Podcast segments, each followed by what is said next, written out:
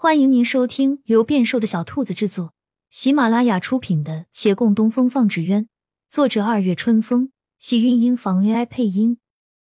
欢迎订阅，期待你的点评。第二百三十八集，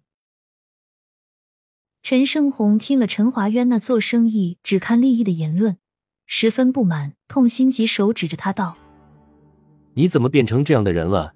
我记得你以前不这样啊，你看看，你答应穆家退婚的时候多么大度，那时候不还很好吗？看来大哥还是不了解我啊。事到如今，我也没必要瞒着你了。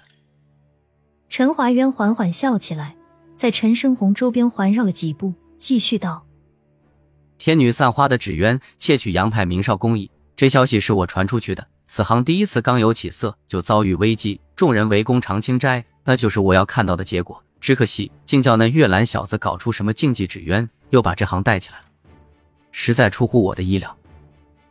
陈胜红瞪大眼睛，不可思议道：“那么，这一次呢？牡丹纸鸢的泄露，是不是也因为你？这你可莫要冤枉我。牡丹纸鸢不是从京师传出去的吗？我可不知这东西在京师，也没能力阻止那些权贵小姐。”陈胜红的脸色微缓，总归还没那么可恶。他极力让自己心平气和，深吸了好几口气，道：“你为何要这样做？你若不想让我开红渊坊，跟我说就行了，找人家的麻烦做什么？”陈华渊眯了眯眼，不想叫你做此行是一方面，我向来是个记仇的人。记仇？慕寒征退婚在先，瞒我在后，且还未退婚就当着我的面与月兰亲近，委实没把我放在眼里。我陈华渊也不算是没头脸的人，如何能咽下这口气？陈胜红想了好一会儿，我知道他退婚有损你的颜面，原本我都想找他们理论一番的，可看你这么大度，我还以为你无所谓呢。你你是不是挺喜欢他的？为情所困，往往让人容易失去理智，做出些出格的事情。他觉得能谅解。没有啊。啊？我想要什么样的女人找不到？慕寒征很出众吗？陈胜红顿了顿，那女子在他看来是合适，可要说比他出众的，的确大有人在。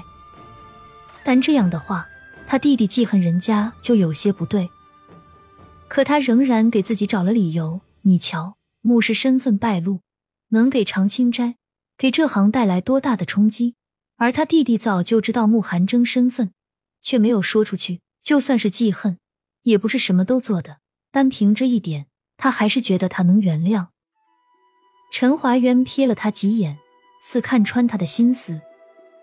早知道木派后人身份有这样大的影响，那我早该悄悄公布出去啊！哎，都怪我想的太多。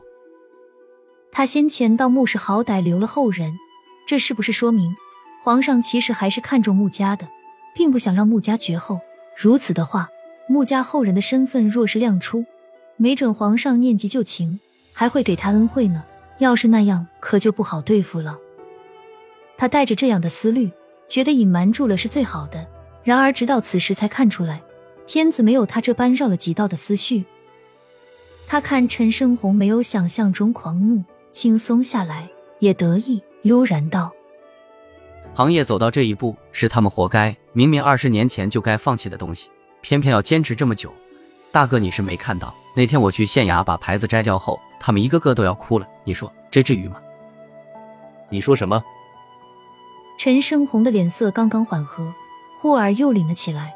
他上前一步，揪着陈华渊衣领：“县衙的协会牌子是你摘的？是我叫人摘的。那牌子当时可是我出的钱，贵着呢。我花钱办的，不能摘吗？”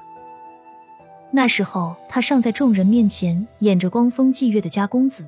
而且因为东西要挂在县衙，也可趁此与县令多多接近，他便无偿接了这个活。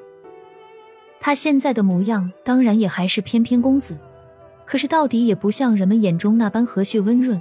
他的喜恶不能以对错来评判，也许站在他的角度没错，但他让陈生红失望至极。陈生红憋着一口气，眼都憋红了。你花了多少钱？我给你就是。何必去摘那牌子？你眼里看到是那牌子值多少钱？可对这些同行来说，他们看到的是希望和前景都被丢掉了，他们因此以为人走茶凉，心内找不到归宿了。你，你是不是故意的？是故意的，又怎样？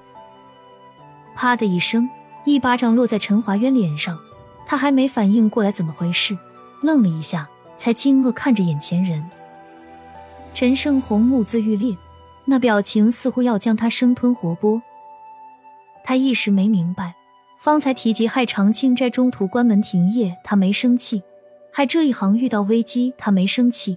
只不过摘个牌子，他为何发这么大的火？